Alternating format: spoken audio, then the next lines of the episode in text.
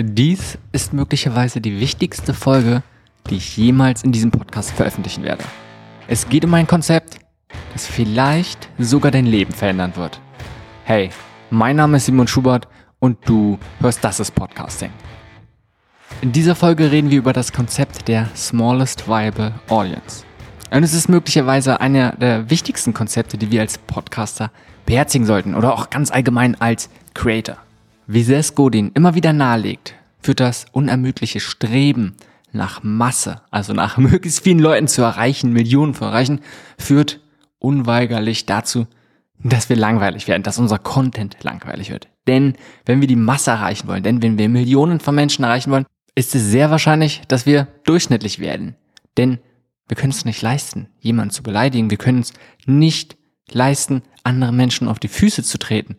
Wir wollen und müssen alle möglichst zufriedenstellen. Und indem wir alle zufriedenstellen, ja, können wir nicht in die Extreme gehen. Wir können nichts Besonderes machen, was für wenige bedeutungsvoll und für wenige interessant ist, sondern wir bleiben in der Mitte. Wir sprechen möglichst viele Menschen an, aber müssen dementsprechend auch recht durchschnittliche Inhalte machen. Wir enden also mit Kompromissen und Verallgemeinerungen. Doch es gibt einen anderen Weg. Und dieser Weg ist the smallest viable audience. Und die Kernfrage dahinter, hinter diesem Konzept ist es, wie viele Personen müsstest du mindestens erreichen? Wie viele Personen müsstest du mindestens beeinflussen, damit sich die Mühe lohnt? Und ich glaube, es gibt zwei weitere Konzepte, zwei Ideen, die der, der zugrunde liegen, die sich lohnt, wenn wir über Smallest Viable Audience sprechen, dass du die kennst. Und das erste ist das Konzept vom Minimum Viable Product was vom Lean Startup, was Eric Rice mit seinem gleichnamigen Buch sehr bekannt gemacht hat.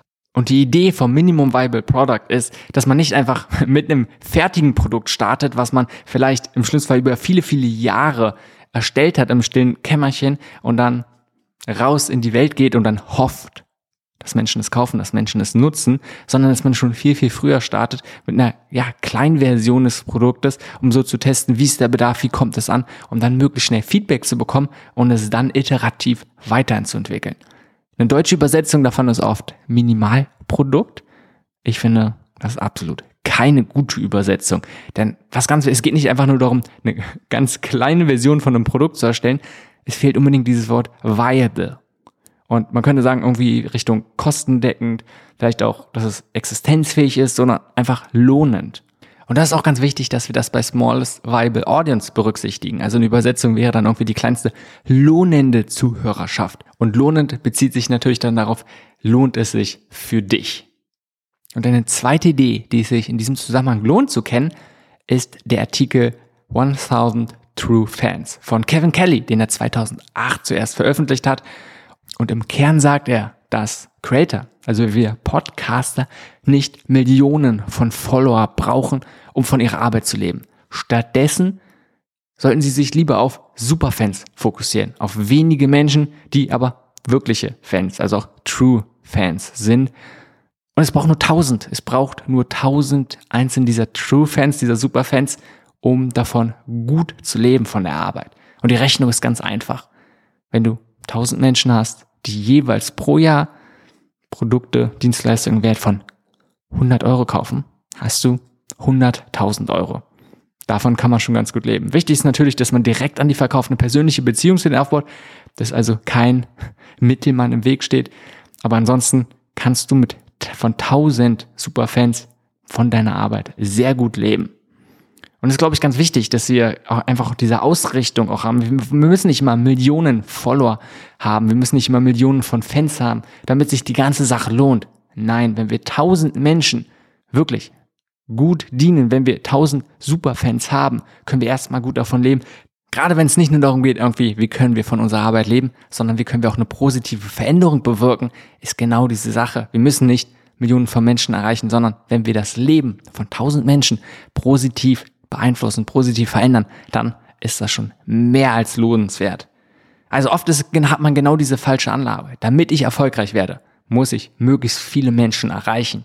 Und diese Annahme, diese falsche Annahme führt eben oft dazu, dass wir Dinge tun, die uns ja vielleicht ein bisschen langweilig machen, die uns genau dieses, was ich anfangs gesagt habe, durchschnittlich machen. Und die Wahrheit ist, the smallest viable audience Das ist der Ausweg. Und das ist, wenn wir uns auf diese wenigen, wenn wir uns auf tausend Superfans fokussieren, ist das vielleicht auch irgendwie ironischerweise, indem wir uns auf wenige Menschen fokussieren, dass der Weg, der zu Erfolg, Wachstum und auch zu Bedeutung führt. Also als Podcaster und genauso als Changemaker wollen wir positive Veränderungen bewirken.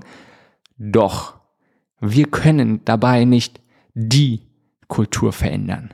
Was wir stattdessen können, ist, wir können eine Kultur verändern.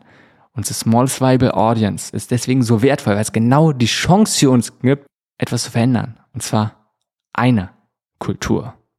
Und indem wir uns auf wenige Menschen fokussieren, indem wir wirklich in eine Nische reingehen, können wir uns viel besser auf die Bedürfnisse, auf die Wünsche, auf die Ängste fokussieren und die auch bedienen.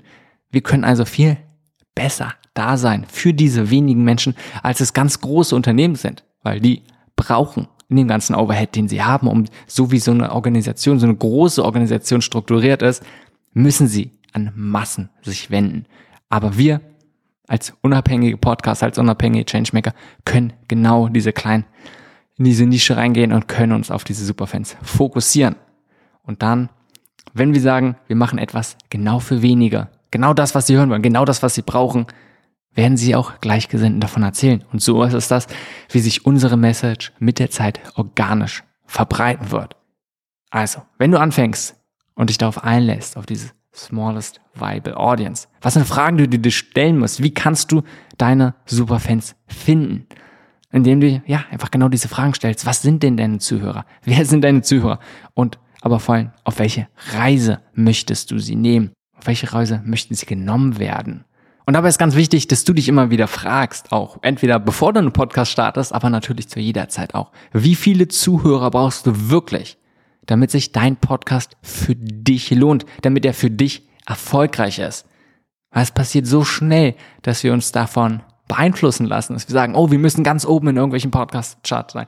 Oder wir müssen unbedingt die 100.000 Downloads pro Monat erreichen, damit unser Podcast erfolgreich ist. Doch ich denke, das ist nicht unbedingt der beste Weg, weder für uns noch für unsere Zuhörer. Also, wie viele Personen musst du mindestens beeinflussen, damit sich die Mühe für dich lohnt? Zusammenfassend lässt sich sagen, versuche nicht möglichst groß zu sein. Versuche stattdessen möglichst bedeutungsvoll zu sein. Und wenn du noch mehr mit mir erkunden möchtest, wie wir etwas verändern können, dann besuche www.changemakerdigest.de und trag dich ein, um wöchentlich eine kleine konzentrierte Form von Inputs, von neuen Sachen, die ich gelernt habe, von Sachen, die ich entdeckt habe, per E-Mail zu erhalten. Also www.changemakerdigest.de. Danke fürs Einschalten und bis zur nächsten Folge.